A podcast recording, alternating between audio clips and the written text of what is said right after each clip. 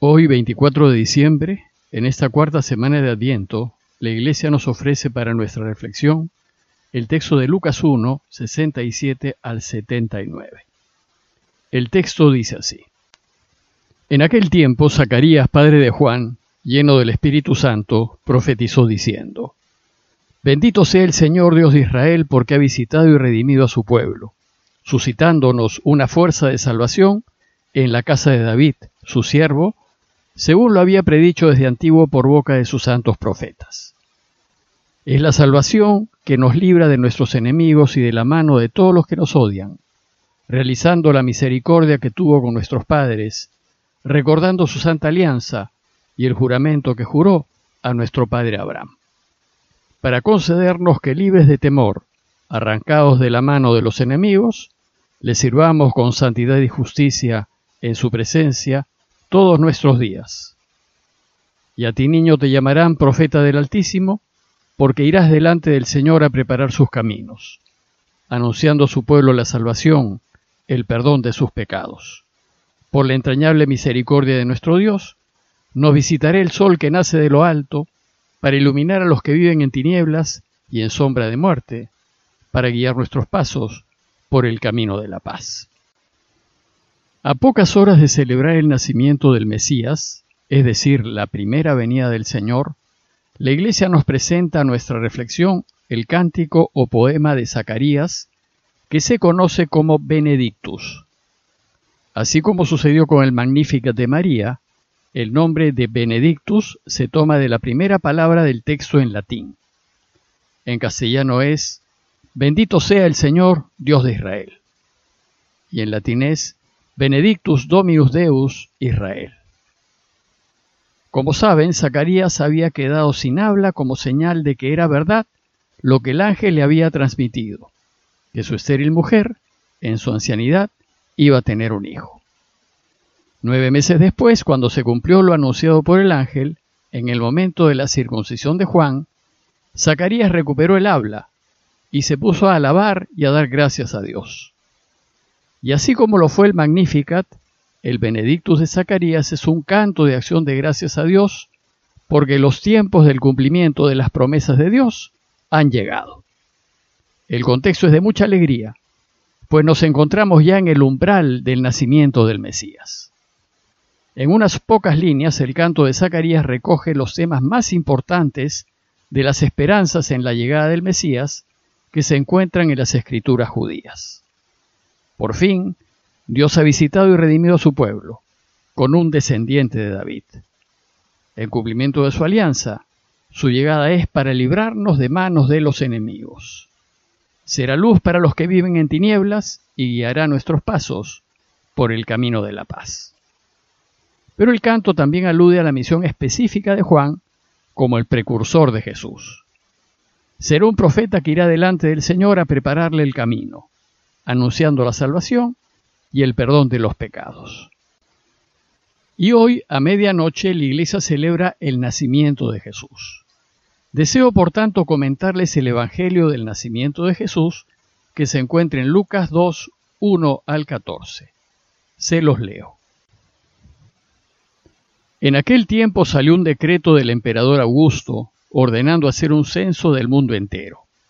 Este fue el primer censo que se hizo siendo Cirino gobernador de Siria.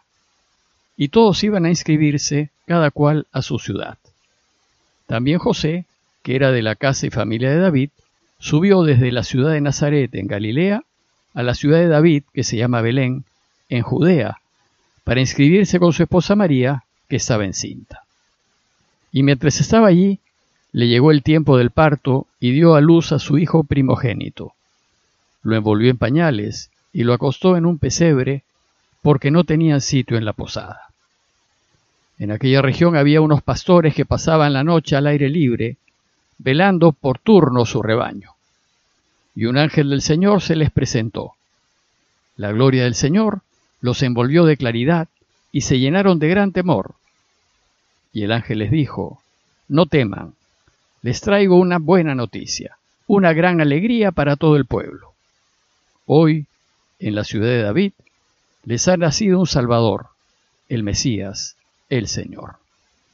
Y aquí tienen la señal. Encontrarán un niño envuelto en pañales, acostado en un pesebre. De pronto, en torno al ángel, apareció una legión del ejército celestial que alababa a Dios diciendo, Gloria a Dios en el cielo, y en la tierra paz a los hombres que ama el Señor. Este relato empieza ubicándonos en un momento histórico preciso. En aquel tiempo salió un decreto del emperador Augusto ordenando hacer un censo del mundo entero. Este fue el primero que se hizo siendo Cirino gobernador de Siria. En el momento del nacimiento de Jesús, el emperador de Roma era Augusto César. Según el texto, el emperador había ordenado un censo en la provincia de Siria, a la cual pertenecía Israel. Regularmente Roma hacía censos en diversas regiones por motivos de impuestos y con fines de reclutamiento militar. Este censo requería que todos vuelvan a sus lugares de origen, y por eso el texto nos dice que todos iban a inscribirse, cada cual a su ciudad. Hemos pues de imaginar un gran movimiento de gente en viaje a sus ciudades de origen. A José, el esposo de María, le tocó ir a Belén, pues dice el texto que él era de la casa y familia de David. Por José es que se considera a Jesús descendiente de David, y por tanto cumple con uno de los requisitos básicos para ser el Mesías.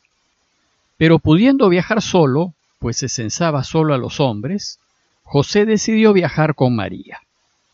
Aquí Lucas quiere enseñarnos que en Jesús también se cumplen todas las profecías acerca del Mesías, ya que éstas también decían que el Mesías nacería en Belén. El profeta Miqueas 5, 1 y 3 anunciará: Tú, Belén Efratá, aunque eres la menor entre las familias de Judá, de ti me ha de salir aquel que ha de dominar en Israel, y cuyos orígenes son de antigüedad, desde los días de antaño. Él se alzará y pastoreará con el poder de Yahvé, con la majestad del nombre de Yahvé, su Dios. Y entonces José subió desde la ciudad de Nazaret, en Galilea, a la ciudad de David, que se llama Belén, en Judea, para inscribirse con su esposa María, que estaba encinta. José y María hicieron un largo viaje que dependiendo de la ruta que tomen sería de unos 140 a 150 kilómetros, unos 5 o 6 días a pie. Belén queda a unos 10 kilómetros al sur de Jerusalén. En el caso de estos esposos el viaje era muy complicado, pues además de los usuales peligros del camino, María estaba encinta y con su embarazo muy avanzado. Ignacio de Loyola desde la piedad popular medieval nos invita a imaginar cómo María, de casi nueve meses, sentada en un asna, José y una sirvienta, salieron desde Nazaret llevando un buey para ir a Belén a pagar el impuesto que el César ordenó en todas aquellas tierras. Generalmente la gente piensa que José y su familia eran pobrísimos, pero lo más probable es que no haya sido así. Ignacio imagina a José llevando un buey para el pago de sus impuestos y en el campo una familia que tiene ganado no está nada mal económicamente. Es cierto que eran campesinos, pero José era un artesano, un carpintero, en un pueblo campesino. Y un artesano estaba en mejor situación que muchos otros, como los peones los pastores y los esclavos. Pero al llegar a Belén, José y María se encontraron con un serio problema. Todos los descendientes de David habían ido a Belén por motivos del censo y la ciudad estaba abarrotada de gente. Seguramente también las casas de sus familiares directos, en donde se pensaban alojar, estaban llenas. Hemos de suponer que José recorrió todo Belén buscando alojamiento para María que estaba muy cerca del momento del parto pues todo padre haría algo así. Y no debió cejar en su esfuerzo por conseguir alguna posada para él y para María. Pero, nos dice el texto, no tenían sitio en la posada. Es decir, buscaron, pero no había sitio. En una situación así, ¿qué hacer? Era necesario conseguir algún techo para quedarse. Y probablemente lo único que encontró fue un establo, pues nos dice el texto que mientras estaba allí, le llegó el tiempo del parto y dio a luz a su hijo primogénito. Lo envolvió en pañales y lo acostó en un pesebre. El pesebre es un comedero de animales, lo que lleva a suponer que fue un establo o un lugar en donde estaban animales. El texto no habla de cueva alguna, Más bien Mateo 2.11 nos dice que los magos entraron en la casa para adorarlo. Y se puede suponer que era un establo que estaba al lado de la casa de la familia. Algunos sugieren que nació una cueva porque en los alrededores de Belén había cuevas en donde los campesinos guardaban sus animales. Lo cierto es que el problema de José y de María no fue un problema económico. Jesús al nacer fue recostado en un pesebre no porque sus padres no pudieran pagar un lugar, sino porque no había sitio en el alojamiento. Esto nos invita a pensar que a pesar de todos los esfuerzos de José y María para que Jesús fuese mejor atendido, Dios Padre quiso que su Hijo fuese puesto en un pesebre como lo habría hecho la más pobre de las madres. Esto nos lleva a pensar que Dios ha querido renovar la historia desde sus extremos, a fin de incluir a todos en su deseo de que vivamos. Y de esta manera, el creador del universo, el dueño de todo, el absolutamente rico, porque Él son el cielo y la tierra, nació en la fragilidad total de un recién nacido y nació completamente dependiente y experimentando la pobreza de los más pobres. Tal vez para enseñarnos que así es como deberíamos elegir si queremos ganar. El texto continúa diciéndonos que en aquella región había unos pastores que pasaban la noche al aire libre, velando por turno su rebaño. Los pastores eran los verdaderamente pobres de la sociedad judía, sin bienes, sin posibilidades de mejorar y salir adelante, es decir, sin esperanza alguna. Pues para ellos, para los desesperados del mundo, es la primera noticia. Dice el texto que un ángel del Señor se les presentó, la gloria del Señor los envolvió en la claridad y se llenaron de gran temor. Pero el ángel les dijo, no teman, les traigo una buena noticia una alegría para todo el pueblo. Hoy en la ciudad de David les ha nacido un Salvador, el Mesías, el Señor. La noticia del nacimiento de Jesús no fue a los diarios ni se anunció en grandes carteles. Después de llenarlos de paz, el mensajero del Señor, en esa noche tranquila, les dijo, les traigo una buena noticia, una gran alegría para todo el pueblo. Finalmente les ha nacido en Belén un Salvador, el Mesías, el Señor. Nadie más se enteró de ello, ni en Belén, ni en Jerusalén que estaba al lado. Y la única señal de este extraordinario nacimiento, de esta intervención directa de Dios en la historia, fue un niño envuelto en pañales y acostado en un pesebre. Nada más. El que pueda ver, que vea. Pues así funciona Dios. Funciona desde lo pequeño, desde lo ordinario de la vida, pero pocos son los que se dan cuenta.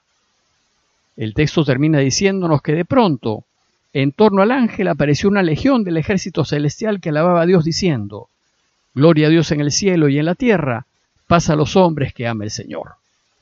Solo los hombres y mujeres que aman a Dios verán en este niño al Salvador del mundo y solo ellos le darán gloria, y habrá paz en la tierra. Feliz Navidad a todos, Parroquia de Fátima, Miraflores, Lima.